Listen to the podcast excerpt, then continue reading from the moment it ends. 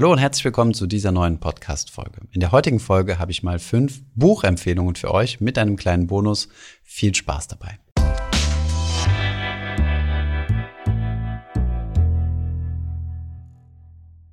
Natürlich habe ich nicht nur diese fünf Bücher gelesen und es ist mir auch extrem schwer gefallen, eine Auswahl zu treffen, aber ich dachte, diese fünf Bücher stelle ich euch auf jeden Fall mal vor und die sind wichtig. Bevor es losgeht, gibt es aber einige Dinge zu beachten. Zunächst einmal ist es wichtig, in welchem Lebensabschnitt ihr euch befindet. Mich haben verschiedene Bücher in verschiedenen Lebensabschnitten unterschiedlich geprägt und deswegen ist nicht jedes Buch, das ich euch jetzt vorstelle, genau in dem Moment, in dem ihr euch gerade befindet, unbedingt das Beste. Wenn ihr eher neu in einem Thema seid, werdet ihr euch eher ein Einsteigerbuch aussuchen, das dann aber sehr langweilig wirken wird wird, wenn ihr schon etwas Erfahrung in dem Bereich habt, dann solltet ihr euch eher ein Fachbuch heraussuchen. Ich habe mich bei der Auswahl der Bücher immer eher auf das Thema Finanzen konzentriert, beziehungsweise auch Wirtschaft oder Wirtschaftsgeschichte im etwas weiteren Sinne. Habe also alle Bücher, die ich ähm, in anderen Kontexten gelesen habe, außen vor gelassen. Aber auch hier habe ich jede Menge Lieblingsbücher, beispielsweise Shantaram, die Vier-Stunden-Woche oder auch die Biografie von Steve Jobs fand ich sehr inspirierend. Mich würde vor allem aber auch mal interessieren, was sind denn eure Top 5 Bücher? Vielleicht gibt es ja auch noch Leseempfehlungen für mich dabei. Überlegt mal ein kleines bisschen, was eure Top 5 sind. So einfach ist das nämlich gar nicht, da die richtigen herauszusuchen. Fangen wir zunächst einmal chronologisch an. Ein Buch, was mich in sehr jungen Jahren geprägt hat, nämlich irgendwann zwischen 12 und 14 Jahren, ist dieses Buch hier. Ein Hund namens Money, geschrieben von Bodo Schäfer. Das Buch ist schon einige Jahre alt und ist ein Weltbestseller geworden und ist tatsächlich ein Kinderbuch. Bodo Schäfer hat das laut eigenen Angaben für seine Kinder geschrieben, um ihnen das Thema Finanzen etwas näher zu bringen. Und ich muss dazu sagen, mein Vater hat es mir gekauft und es hat mich tatsächlich ziemlich geprägt in diesem Bereich. In dem Buch geht es um den Hauptcharakter Kira. Sie hat einen weißen Labrador und der heißt Money, also Geld auf Englisch und sie lernt die Welt der Finanzen kennen. Ihre Eltern haben selbst wenig Ahnung von Finanzen, selbst Schulden und im Buch lernt Kira verschiedene Personen kennen, die ihr verschiedene Themen aus dem Finanzbereich etwas näher bringen. Sie lernt verschiedene Anlageklassen kennen. Sie lernt, dass sie sich eine Traumdose machen soll. Also im Endeffekt soll sie Geld auf die Seite legen, dass sie sich auch ein Traumalbum machen soll, wo sie ihre Wünsche visualisiert. Lernt dann aber auch unternehmerische Aktivität kennen und tritt sogar einem Investmentclub bei, so eine Art Investmentfonds. Mich hat das Buch damals als Junge ziemlich inspiriert und dazu animiert, mit dem Sparen anzufangen. Ich habe mir dann auch so eine Traumdose angelegt und habe dann dort regelmäßig Geld reingespart, um mir meinen großen Traum von einem eigenen PC zu erfüllen. Unter anderem auch dank diesem Buch bin ich deswegen auch früh an das Thema Investieren herangeführt worden. Wer so seine Kinder frühzeitig an das Thema heranführen möchte oder selbst noch überhaupt keinen Bezug mit dem Thema Finanzen hatte, der kann es dann entweder seinen Kindern schenken oder sich selbst schenken und auch mal lesen. Es ist sehr angenehm geschrieben und auch ziemlich schnell durchgelesen. Übrigens, dieses Buch und alle anderen Bücher, die wir heute vorstellen, haben wir euch natürlich auch unten in der Beschreibung verlinkt. Kommen wir zum nächsten Buch. Schon mal vorab, es ist auch wieder ein Finanzbuch, aber es wird das letzte Finanzbuch sein, was ich euch heute vorstelle. Und zwar geht es um für mich das Standardwerk im passiven Investieren. Souverän investieren in Indexfonds und ETFs von Dr. Gerd Kommer. Von diesem Buch habt ihr sicherlich schon häufiger mal reden gehört und auch wir haben es schon mehrfach an verschiedensten Stellen empfohlen, weil es für mich halt einfach ein Standardwerk in Deutschland ist. Vielleicht wisst ihr ja noch, dass ich selbst Finanzen studiert habe und mich deswegen sehr viel mit der Theorie aus der Finanzwelt auseinandergesetzt habe. Aber für mich schafft Gerd Kommer es tatsächlich am besten von allen Autoren, die sich daran versucht haben, die Brücke zwischen Theorie und Praxis zu schlagen. Also das, was man in der theoretischen Finanzwelt lernt, tatsächlich dann auch in die Praxis umzusetzen und eine praktische Möglichkeit zu zeigen, wie man denn anlegt. Den Autor Gerd Kommer hatten wir auch schon mehrfach hier auf dem Kanal zu Besuch und wir waren übrigens auch die ersten, die ihn 2016 in London interviewt haben. Gerd hat eine unglaubliche Geduld mitgebracht. Das Interview hat insgesamt über drei Stunden gedauert, weil wir immer wieder technische Probleme hatten und meine Frageliste so extrem lang war und er hat das alles geduldig über sich ergehen lassen und jede Frage hochprofessionell beantwortet. Auf die Inhalte des Buchs möchte ich gar nicht so detailliert eingehen. Ihr bekommt zunächst einmal eine Liste von 20 Fehlern, die man so im Finanzbereich hat oder 20 Denkfehlern. Dann geht es zunächst einmal um die Grundsätze des passiven Investierens und dann stellt Gerd Kommer sein eigenes sogenanntes Weltportfolio dar, also eine Möglichkeit, ein weltweites Aktienportfolio aufzubauen. Wenn ihr Gefallen am Buch finden möchtet, dann solltet ihr schon mal etwas fortgeschrittener sein, solltet euch also schon mal mit den Grundbegriffen der Finanzwelt und ETFs vielleicht auseinandergesetzt haben, denn das Buch ist schon ziemlich anspruchsvoll. Es gibt aber auch eine abgespeckte Variante für Einsteiger. Kommen wir nun zum dritten Buch. Und zwar eine kurze Geschichte der Menschheit von Yuval Harari. Harari ist Geschichtsprofessor in der Universität in Jerusalem. Und als ich das erste Mal das Buch gesehen habe, habe ich das nicht so ganz geglaubt, weil ich mir dachte, naja, wie kann man denn die gesamte Menschheitsgeschichte in ein Buch packen? Denn wenn man sich an den Geschichtsunterricht in der Schule erinnert, ging der ja auch über mehrere Jahre. Aber nachdem ich das Buch gelesen habe, war ich voll auf begeistert und ich kann euch sagen, ja, das Ganze funktioniert.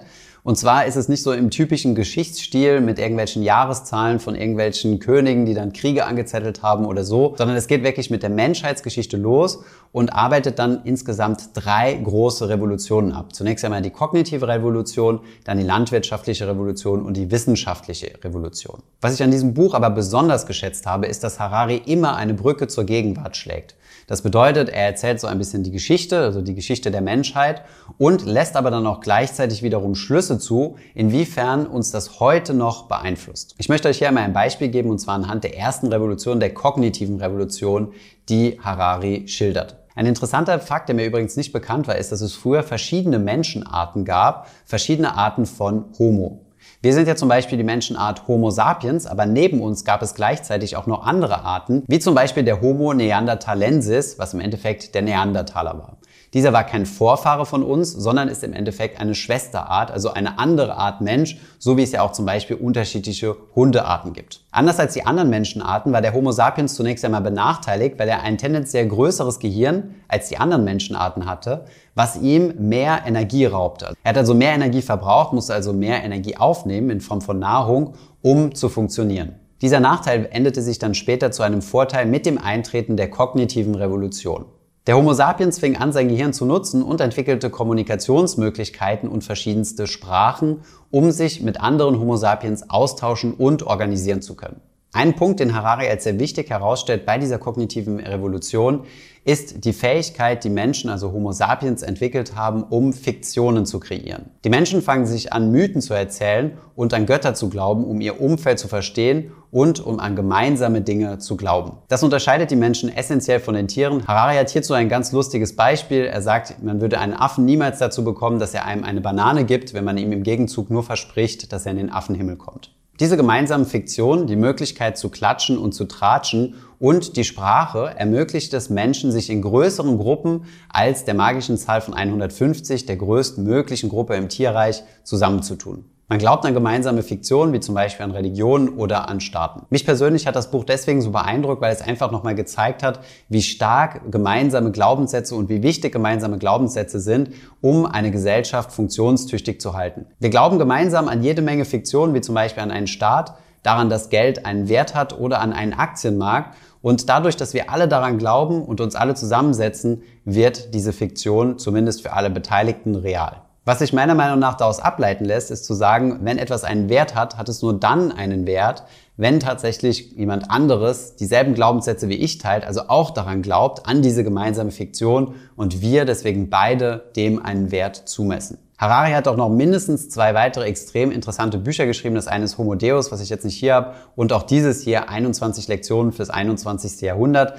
Da schaut er dann etwas mehr in die Zukunft, also leitet aus dem historischen Geschehen die Zukunft ab und ähm, ja, gibt Handlungsvorschläge. Sehr, sehr interessantes Buch. Kommen wir jetzt einmal zum vierten Buch und auch das vierte Buch wurde von einem Geschichtsprofessor geschrieben, nämlich Neil Ferguson. Er ist Professor in Harvard. Ich lese gerade aktuell sein neuestes Buch, das heißt Doom.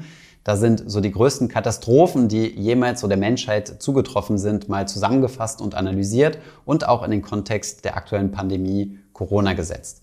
Um dieses Buch soll es aber nicht gehen. Heute geht es um dieses Buch hier, nämlich um der Aufstieg des Geldes. Ein sehr, sehr interessantes Buch, was so insgesamt die Geldgeschichte nacherzählt. Aber auch hier handelt es sich nicht um ein dröges Geschichtsbuch, wo einfach nur irgendwelche Jahreszahlen hintereinander geschrieben werden, sondern Neil Ferguson kreiert tatsächlich eine Brücke zwischen der Vergangenheit zur Zukunft und erklärt damit Dinge, unter anderem auch die Finanzkrise 2007, 2008. Er erzählt in diesem Buch die Erfolgsgeschichte des Geldes oder der Aufstieg des Geldes, startet damit mit der ersten Münze, die im Jahr ca. 600 vor Christus zu datieren ist und zeigt dann so die geschichtliche Entwicklung weiter.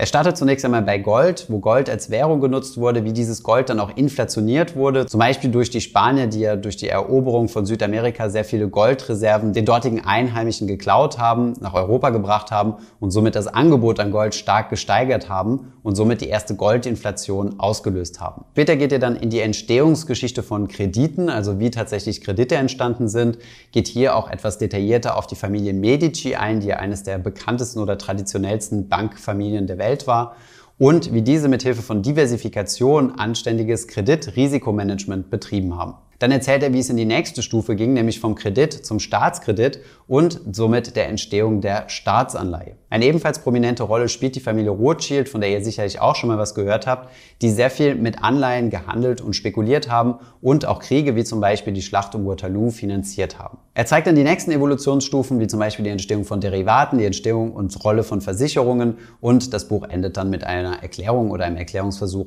für die Finanzkrise 2007-2008. Ich persönlich finde es sehr hilfreich, wenn man die Geschichte nicht nur isoliert betrachtet, sondern versucht auch Schlüsse aus der Geschichte zu ziehen und daraus vielleicht Ableitungen für die Zukunft zu treffen. Was mir durch dieses Buch nochmal mehr als sonst wo bewusst geworden ist, ist, dass das Geldsystem, wie es heute existiert, ein wandelndes ist. Das bedeutet, es ist kein Status quo, es wird auch nicht immer so bleiben. Es gab nie eine Phase, in der das Geldsystem quasi in Stein gemeißelt war, sondern Geld hat sich immer wieder weiterentwickelt. Und genau so wird es das sehr wahrscheinlich auch weiter tun. Genauso wie der Anleihemarkt oder der Aktien Aktienmarkt irgendwann mal aus dem Nichts entstanden ist, wird es vielleicht andere Märkte geben, die aus dem Nichts entstehen oder andere Märkte, die zusammenbrechen werden und nicht mehr existieren. Vielleicht ändert sich auch die Art, wie wir bezahlen. Man weiß es nicht. Ich möchte damit keine Angst verbreiten und ich finde, man sollte diese Thesen auch nicht dazu nutzen, irgendwie vom nächsten großen Crash zu reden oder so. Ich finde es eigentlich eher inspirierend zu sagen, wir können heute an einem besseren oder zumindest am nächsten Geld arbeiten und ein neues System mitentwerfen. Stillstand wird es vermutlich nicht geben, zumindest gab es das in den letzten Jahrtausenden nicht. Kommen wir zum fünften und letzten Buch, bevor ich noch einen kleinen Bonus für euch habe.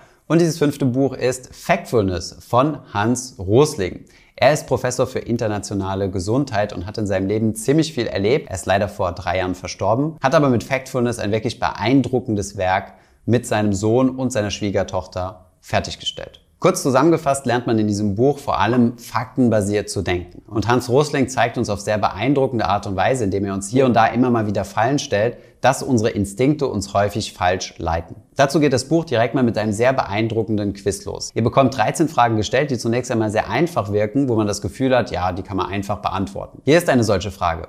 Wie viel Prozent der Mädchen in Ländern mit niedrigem Einkommen absolvieren eine mindestens fünfjährige Grundschulzeit? Sind es eher 20 Prozent aller Mädchen, 40 Prozent aller Mädchen oder doch 60 Prozent aller Mädchen? Na, was würdet ihr tippen? A, B oder C? Die richtige Antwort lautet tatsächlich C.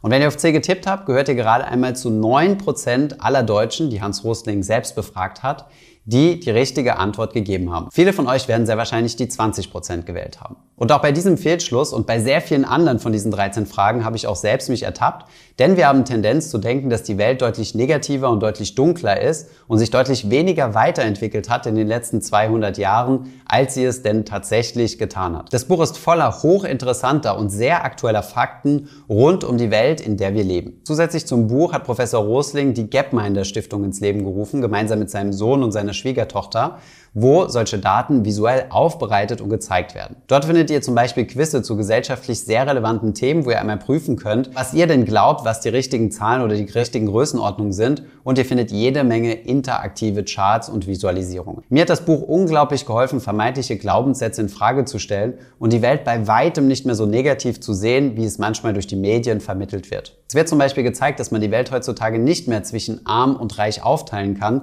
und dass das in der Vergangenheit auch sehr selten der Fall war. Unsere Großeltern beispielsweise werden sehr wahrscheinlich in einer viel niedrigeren Armutskategorie gelebt haben als Menschen, die heute in Entwicklungsländern leben. Dieses Buch ist also meinerseits eine ganz klare Leseempfehlung und seid ehrlich zu euch, wenn ihr das Buch aufschlagt, habt einen Stift dabei und füllt zunächst einmal das 13-teilige Quiz aus. Schreibt doch gerne mal in die Kommentare, wie viel ihr richtige ihr hattet. Bei mir war es weit, weit unter den statistischen Durchschnitt von 50 Prozent. Und jetzt kommen wir zum Bonus, den ich eben angeteasert habe. Und da handelt es sich tatsächlich um ein Buch, was mein Leben wirklich verändert hat, zumindest mal während einem Jahr mindestens.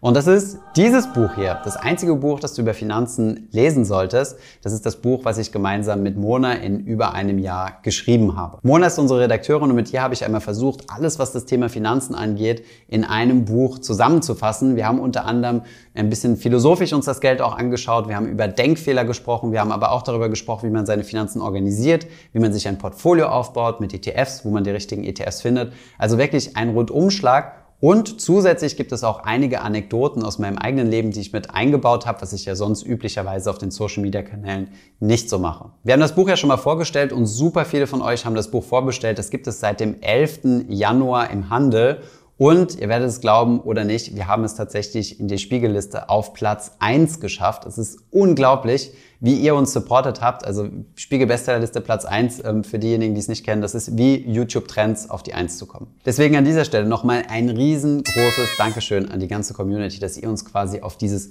Podium gehievt habt, indem ihr dieses Buch gekauft habt. Wer das Buch noch nicht hat, kann es sich jetzt äh, sehr kostengünstig sichern. Wir haben dafür gesorgt, dass es nicht zu teuer ist. Es kostet 12 Euro. Ihr bekommt es bei jedem Buchhändler. Ihr könnt den lokalen Buchhandel unterstützen und in jeder Buchhandlung nachfragen oder es direkt in einen Thalia-Shop bestellen oder Hugendudel oder ihr könnt es auch auf Amazon bestellen und direkt nach Hause liefern lassen. Wir haben euch die Links unten mal in die Beschreibung gepackt. Ich hoffe, diese Podcast-Folge hat dir gefallen. Wenn ja, dann zöger doch nicht in deinem Umfeld über diesen Podcast zu sprechen, bei Freunden und Bekannten. Ich denke, es gibt auch in deinem Umfeld viele Menschen, die sich für das Thema finanzielle Bildung interessieren oder interessieren sollten. Wenn du auf iTunes bist, würden wir uns auch freuen, wenn du uns eine positive Bewertung dalässt.